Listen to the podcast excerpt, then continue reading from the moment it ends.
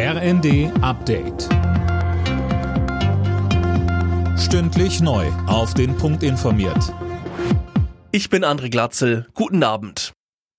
Fehlstart für die deutsche Fußballnationalmannschaft bei der WM in Katar. Das Team von Hansi Flick hat mit 1 zu 2 gegen Japan verloren. Ilkay Gündoğan hatte die DFB 11 zunächst per Elfmeter in Führung gebracht. Er sagte nach dem Spiel im ersten, Vorne hatten wir ja auch teilweise unfassbare Möglichkeiten, haben das zweite nicht erzielt. Und wie die Gegentore entstanden sind innerhalb von acht Minuten, glaube ich, es ging viel zu einfach und äh, das, darf, das darf uns natürlich nicht passieren. Nächster Gegner ist am Sonntag Spanien. In der Generaldebatte im Bundestag hat CDU-Chef Merz mit der Arbeit der Bundesregierung abgerechnet. Er warf der Ampelkoalition handwerklich miserable Arbeit, fehlenden Respekt vor fachlicher Expertise und Wortbruch vor. Kanzler Scholz wies das zurück, das sei blanker Unsinn.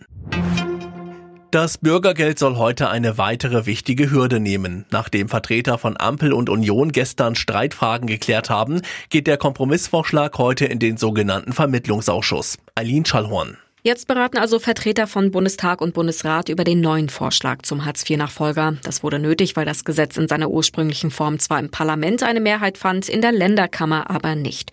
Union und Regierung haben sich darauf geeinigt, unter anderem die Schonzeit für Bürgergeldbezieher zu streichen, in der kaum Sanktionen möglich sein sollten.